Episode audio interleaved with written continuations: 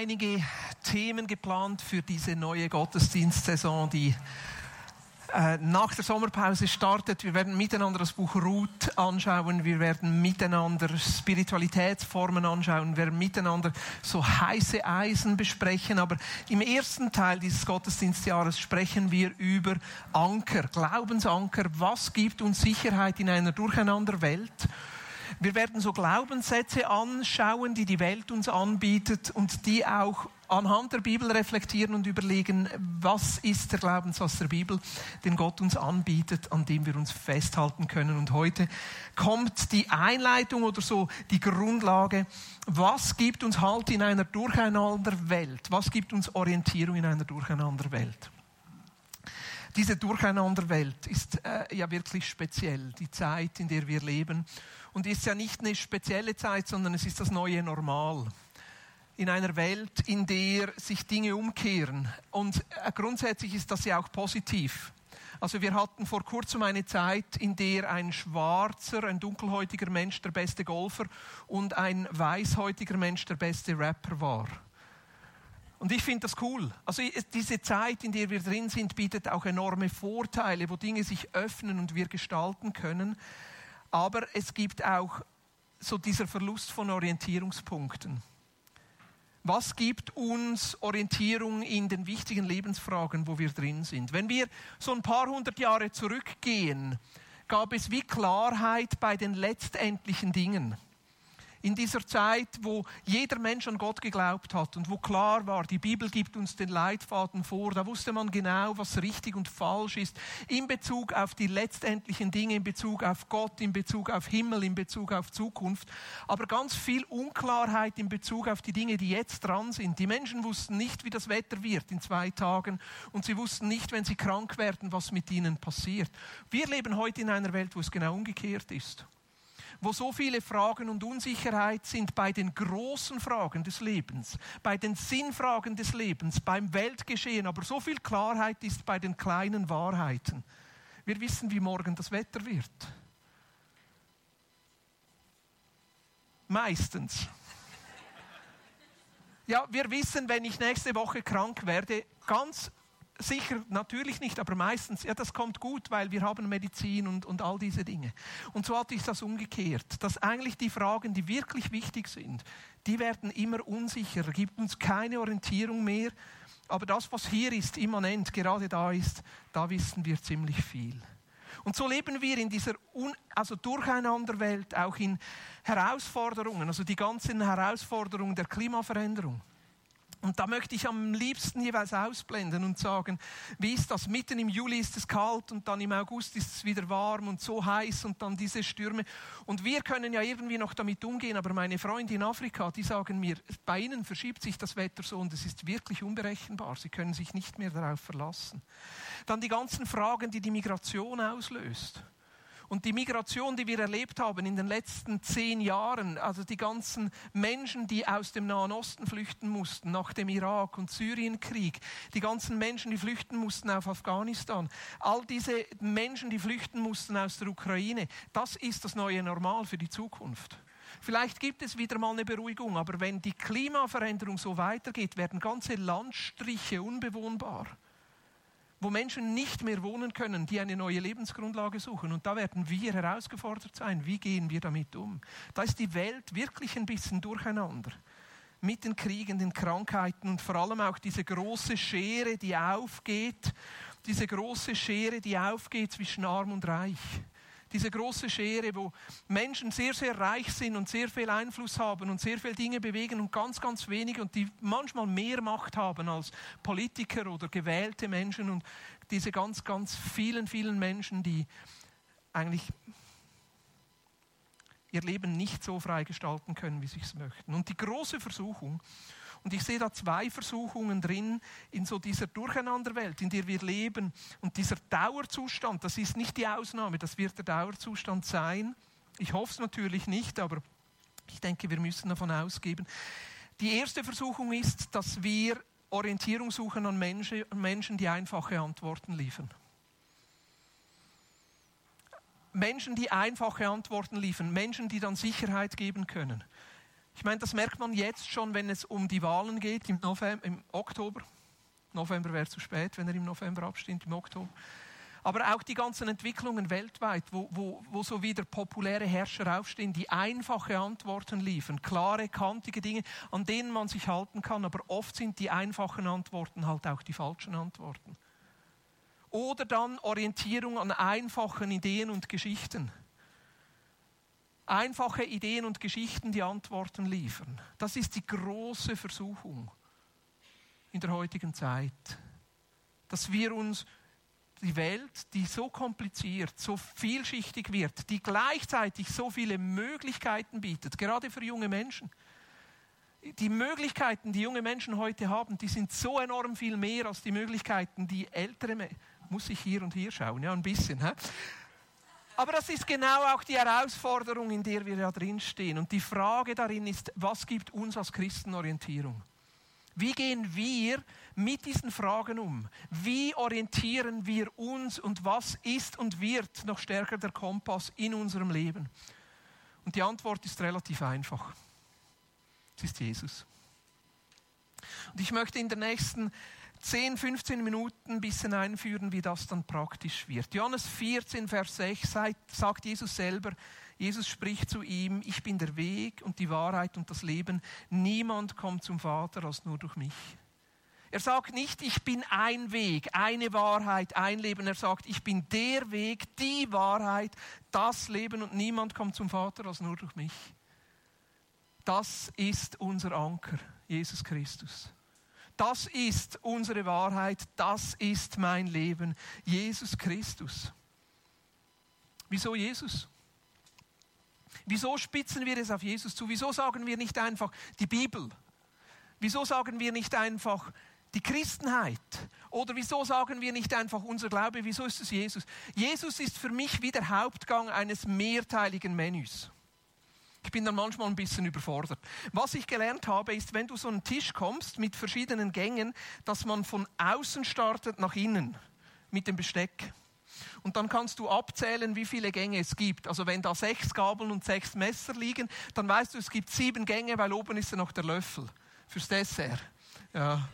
Und dann weißt du, der erste Gang kommt, manchmal gibt es so einen Amüsbusch Gruß aus der Küche und dann kommt vielleicht ein kleiner Salat und dann ein kleines Süppchen und dann kommt nochmal irgend so ein irgendwas irgendwo und du denkst, wann kommt, also ich auf jeden Fall denke, wann kommt die Hauptmahlzeit? Wann kommt die Hauptmahlzeit? Und das ist in unserer Theologie, in unserem Glauben ist das Jesus. Es geht um Jesus. In Jesus wird unser Glaube konkret. In Jesus wird die Geschichte Gottes mit dem Menschen konkret. Im Römer 10 heißt es, denn mit Christus ist das Ziel erreicht, um das es im Gesetz geht. Jeder, der an ihn glaubt, wird für gerecht erklärt. In Jesus ist das Ziel erreicht. Ich habe letzte Woche wieder mal so einen, so einen Wettkampf gemacht, ein bisschen Schwimmen, ein bisschen Velofahren, ein bisschen Laufen. Und ich kann euch sagen, als ich im Ziel war, war genug. Ich hatte zwölf Stunden. Als ich im Ziel war, war genug. Ich habe niemanden gesehen, der im Ziel ankommt, der gesagt hat, das war jetzt zu wenig, ich mache noch ein bisschen. Nein, du bist im Ziel und du machst keinen Schritt mehr. Du wartest darauf, bis du endlich die Medaille kriegst, ein alkoholfreies Bier trinken kannst und dich irgendwann wieder aufraffen kannst, zur Dusche zu laufen und nachher zur Massage. Also wenn du das Ziel erreichst, dann bist du im Ziel. Und wenn du dort nicht fertig bist, dann hast du was falsch gemacht. Und die Bibel sagt, denn mit Christus ist das Ziel erreicht. Es braucht nicht mehr als Jesus. Es braucht auch nicht weniger als Jesus. Oder wie es heißt im Kolosser 2, denn in ihm wohnt die ganze Fülle der Gottheit leibhaftig. Also in der Geschichte der Bibel ist Jesus wie das Kernkapitel. Hier spitzt es sich zu, hier wird es spannend, hier ist eigentlich, um was es wirklich geht das Hauptmenü. Und wieso ist das so? Weil sich in Jesus zeigt, wie Gott ist. Wenn wir wissen wollen, wie Gott ist, dann können wir einfach das Leben und die Botschaft von Jesus anschauen. Ich meine, die Bibel bietet uns ganz unterschiedliche Gottesbilder auch. Manchmal Gottesbilder, die einander widersprechen. Und genau deshalb ist Jesus gekommen, deshalb wurde Gott Mensch in Jesus Christus, damit unser Gottesbild irgendwo Realität und handfest wird, nämlich in Jesus. Johannes 14, Vers 9 heißt es, wer mich gesehen hat, hat den Vater gesehen. Wer Jesus gesehen hat, hat den Vater gesehen. Oder im Kolosser 1, Vers 15 heißt es, Jesus ist das Bild des unsichtbaren Gottes, der Erstgeborene aller Schöpfung. Und deshalb ist unsere Orientierung nicht einfach in Gott, unsere Orientierung nicht einfach im Glauben, unsere Orientierung nicht einfach in der ganzen Bibel, sondern es wird konkret in Jesus Christus, weil er das beste Bild von Gott ist. Manchmal bekomme ich eine E-Mail von einer Person, wo ich denke, die sollte ich kennen. Irgendwie der Name kommt mir bekannt vor. Ich bin so froh, gibt es Google gebe ich dort den Namen ein und dann kommt meistens so Instagram, Facebook, LinkedIn, kommen all die Dinge und dann schaue ich jeweils kurz in die Profile rein. Und es ist immer spannend zu schauen, ob die übereinstimmen oder nicht. Und dann frage ich mich so, wenn ich ein Profil habe eines Menschen, ein bisschen was von Facebook, ein bisschen was von Instagram, ein bisschen was von LinkedIn und meistens dann die Beschreibung noch, wo er arbeitet vom Arbeitgeber. Ja, welches stimmt jetzt? Wenn die einander nicht so ganz synchron sind. Und natürlich sind es immer unterschiedliche Ansichten, wie sich jemand darstellt oder von welcher Seite man auf ein Leben schaut. Und so ist es auch bei Gott. Das beste Bild von Gott finden wir in Jesus. Dieses Bild, das überstrahlt alles andere. Jesus ist gekommen, um auch falsche Gottesbilder zu korrigieren. Deshalb sagt er ab und zu, euch wurde gesagt, aber ich sage euch. In Jesus wird Gott klar. Dieses Leben und die Botschaft von Jesus Christus. Und hier in dieser Bibelstelle werden drei Dinge konkret genannt. Johannes 14, Vers 6, Jesus spricht zu ihm, ich bin der Weg und die Wahrheit und das Leben. Niemand kommt zum Vater als nur durch mich. Also Jesus sagt von sich selber, ich bin die Wahrheit. Also unser Glaube bietet uns die Wahrheit an, aber nicht in einer Form von richtig und falsch, schwarz und weiß. Hier genau so ist es, sondern der Glaube bietet uns die Wahrheit als Person,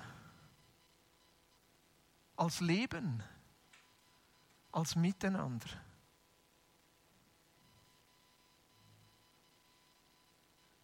Das Zweite, Jesus sagt von sich selber, ich bin das Leben ein Mensch, der für uns zum Leben wird.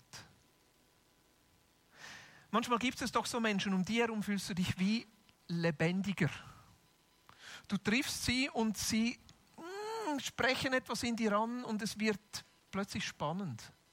Es ist so wie eine Magie, so ein Kribbeln. Plötzlich irgendwie geschieht neue Hoffnung, weil sie spannende Geschichten erzählen, weil sie etwas ausstrahlen. Und so stelle ich mir das vor bei Jesus, wenn Jesus sagt, ich bin das Leben. Wer mit Jesus in Kontakt kommt, der spürt etwas von diesem Leben. Dieses Leben, das in die Ewigkeit geht. Aber ganz zuerst sagt Jesus, ich bin der Weg. Wie kann ein Mensch ein Weg sein? Was meint Jesus, wenn er sagt, ich bin der Weg? Mir kommt da dann immer die Geschichte der Emmaus-Jünger in den Sinn. Ein paar Jünger, wir wissen nicht mal, wie sie heißen. Wahrscheinlich gehörten sie auch nicht zu den primären zwölf, vielleicht eher so der größere Jüngerkreis, die 70. Die sind am dümmsten Moment in die falsche Richtung unterwegs. Am, wirklich im dümmsten Moment. Jesus ist gestorben, liegt im Grab und ist bereits auferstanden, aber sie haben die wichtigste Botschaft überhaupt verpasst, weil sie nicht mehr in Jerusalem waren. Die sind da unterwegs, wahrscheinlich zu sich nach Hause, nach Emmaus. Und es heißt so schön, während sie da unterwegs waren, trat Jesus herzu und sie erkannten ihn nicht. Jesus ist der Weg. Das heißt, manchmal kommt er auch auf unseren Weg mit, auch wenn wir auf dem falschen Weg sind. Und während sie so mit Jesus unterwegs sind, erklärt er ihnen aus den Schriften, wieso alles seine Richtigkeit hatte und es so kommen musste. Und dann am Ende, am Abend, als er das Abendmahl, das Brot bricht, checken sie plötzlich, dass das Jesus ist. Und sie sagen so, hat nicht unser Herz gebrannt, als wir mit Jesus unterwegs waren. Wie kann ein Mensch für uns zum Weg werden, wenn wir mit diesem Menschen unterwegs sind. Und wenn wir mit Jesus unterwegs sind, wenn wir unser Leben mit Jesus teilen, wenn wir Jesus mitnehmen auf unseren Weg und uns mitnehmen lassen auf seinen Weg, da ereignet sich Wahrheit und Leben. Deshalb ist es auch für uns Christen eine Versuchung, dass wir so die einfachen Antworten, links, rechts, schwarz, weiß, genau so ist es, verweigern, weil Jesus eben mit uns unterwegs ist und weil wir darin vielleicht Jesus verpassen würden. Sein Wahrheits- und sein Lebenskonzept ist dynamisch. Ich möchte euch mit einem Bild, das wir in der Vorbereitung hatten, das ein bisschen ausführen. Wir treffen uns ja immer äh, im Vorfeld vom Gottesdienst am Mittwoch und beten zusammen und tauschen aus, weil wir das Gefühl haben, was dran ist. Und in dieser Gruppe hatte jemand dieses Bild von einer Boje. Eine Boje. Das ist so ein großer, fester Ballon mitten im See. Ich, ich kenne die ziemlich gut, weil wenn ich mich auf einen Triathlon vorbereite, schwimme ich nicht nur im Hallenbad, das ist relativ einfach, weil da hast du dann den Strich am Boden, an dem du dich orientieren kannst. Aber wenn du in einem offenen Gewässer schwimmst, dann musst du dich irgendwie anders orientieren. Und das ist noch ziemlich schwierig, weil Brustschwimmen geht noch, aber das, da bin ich so katastrophal, da schwimme ich fast rückwärts. Also ich muss irgendwie Kraul schwimmen, das ist das Einzige, was ich kann. Aber dann schaut man ja immer so auf die Seite. Und wenn du off, open Water, also off, im offenen Gewässer schwimmst, musst du immer zwischendurch so den Kopf heben, um zu schauen, ob du noch in die richtige Richtung schwimmst. Weil das Dümmste, was du tun kannst, ist schwimmen, aber in die falsche Richtung. Ja, ist mir auch schon passiert. Ist sautum. da bist du plötzlich irgendwo anders. Aber eigentlich, das beim, und dann ist es super, wenn du eine Boje hast. Weil die siehst du so knapp über dem Wasser und das gibt Orientierung. Das ist für mich ein mögliches Bild was es bedeutet, dass Jesus unser Anker ist.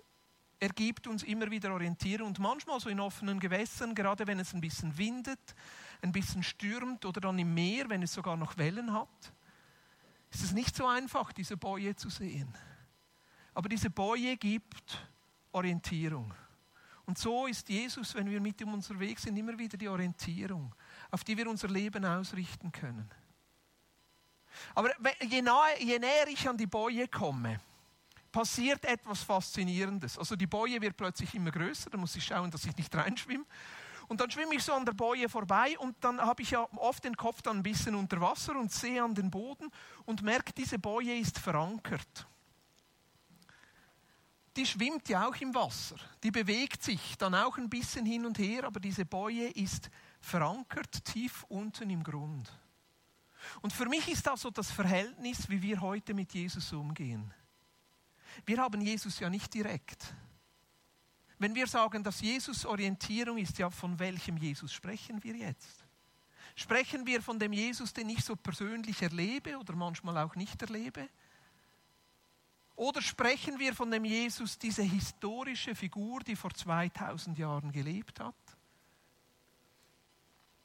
Und diese historische Figur, die vor 2000 Jahren gelebt hat, die wird uns überliefert über die Bibel. Deshalb ist die Bibel für uns so wichtig. Aber sie wird auch von vier unterschiedlichen Menschen, von unterschiedlichen Blickwinkeln überliefert. Und ich würde für mich sagen, dass so diese Überlieferung vom Leben und der Botschaft von Jesus, das ist so wie der Anker tief am Boden. Jesus ist eine historische Figur. Jesus hat gelebt. Mein Glaube hat Substanz. Ist nicht einfach irgend so ein Hingespinst, sondern mein Glaube ist verankert in der Geschichte, dass Jesus Mensch war, gelebt hat, gestorben, auferstanden ist. Das ist eine historische Tatsache. Das gibt mir Halt und Sicherheit. Aber woran ich mich dann schlussendlich orientiere, ist diese Boje, die oben aus dem Wasser rauskommt. Weil das, was unten ist, das sehe ich oft nicht so klar. Was bedeutet diese Boje oben? Es bedeutet, was wir miteinander als Kirche mit dem Leben und der Botschaft von Jesus machen. Was bedeutet es heute, dieser Jesus? Wie würde Jesus heute leben? Was bedeutet es heute, diesem Jesus nachzufolgen? Weil Jesus hat in einer anderen Zeit und in einer anderen Kultur gelebt und da gibt es gewisse Dinge, die wir einfach so übernehmen können. Da ist die Boje stecken gerade über dem Fundament. Aber da gibt es andere Dinge, die wir vielleicht auch miteinander diskutieren müssen. Wir als Gemeinde miteinander herausfinden müssen. Und deshalb sage ich, das Wichtigste, was wir als Kirche immer wieder tun, ist gemeinsam herauszufinden, was das Leben und die Botschaft von Jesus Christus für uns heute bedeutet. Wir miteinander. Dass wir uns immer wieder diese Frage stellen, was möchte Jesus heute? Und an dem können wir uns dann miteinander orientieren. Aber was heißt das jetzt mit dieser Boje? Also was ist jetzt der Zweck dieser Boje? Also der Zweck dieser Boje ist ja, dass man sich dann festmachen kann. Also wenn ich schwimme, ist es relativ doof, wenn ich dann eine Boje brauche, weil dann habe ich ein Problem.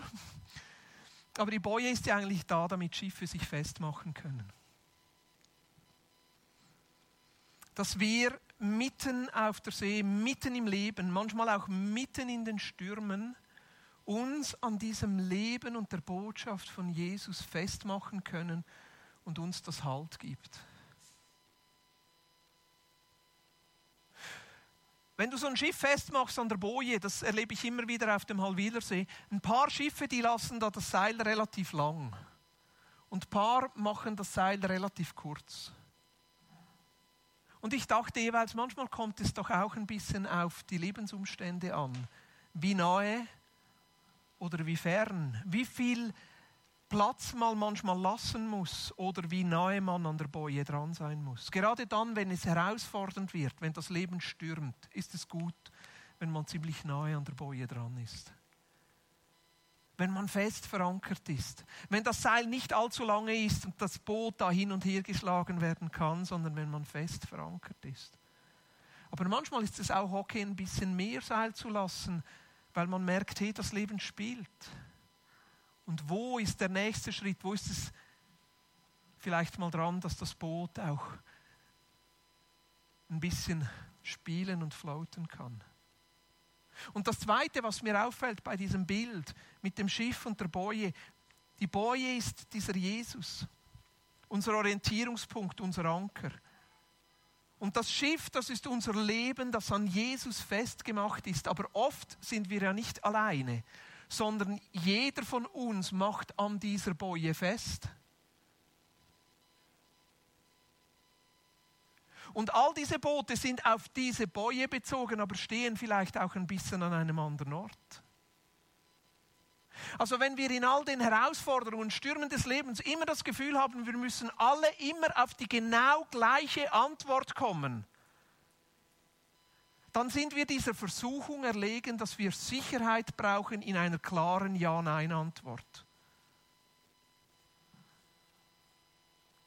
Und ich glaube, es reicht, wenn wir miteinander sagen können, hey, unser Anker ist Jesus. Unsere individuellen Schiffe sind an dieser Boje angemacht. Und manchmal ist ein Schiff eher ein bisschen auf dieser Seite und manchmal ist ein Schiff eher ein bisschen auf dieser Seite. Aber was uns verbindet, ist unsere Verankerung in Jesus. Was bedeutet das für mich konkret?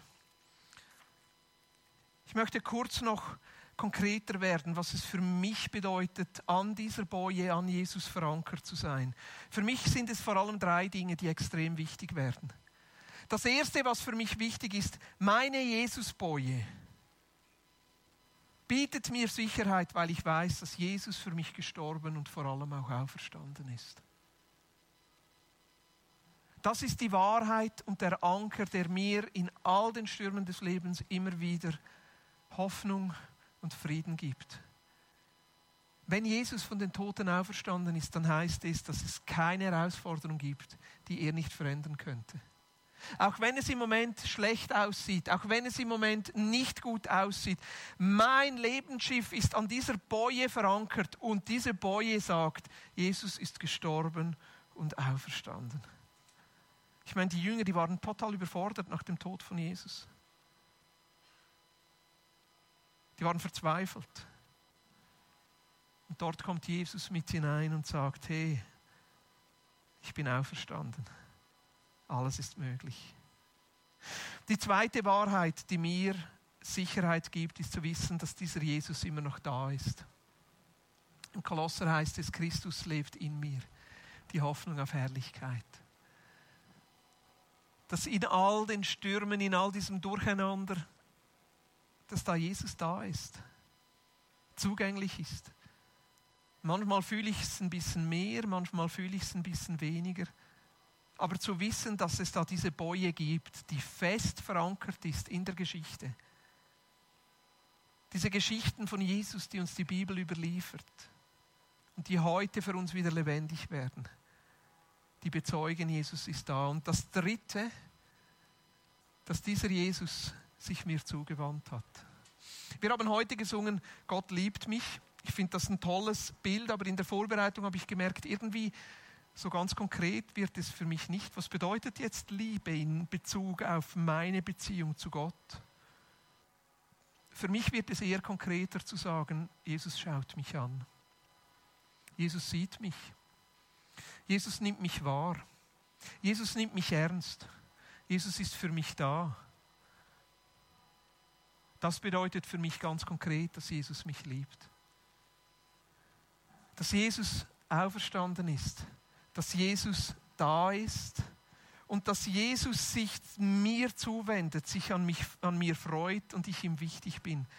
Das ist meine Ankerwahrheit. Für dich sind vielleicht andere Wahrheiten wichtig. Andere Dinge, die im Moment deine Boje ausmachen, wo Jesus für dich konkret wird. Und ich lade dich ein, wenn wir so in diese Themenserie hineingehen und uns fragen, was glauben wir und was ist unser Anker und was gibt uns Sicherheit, das immer wieder zu überlegen. Wer ist Jesus für dich?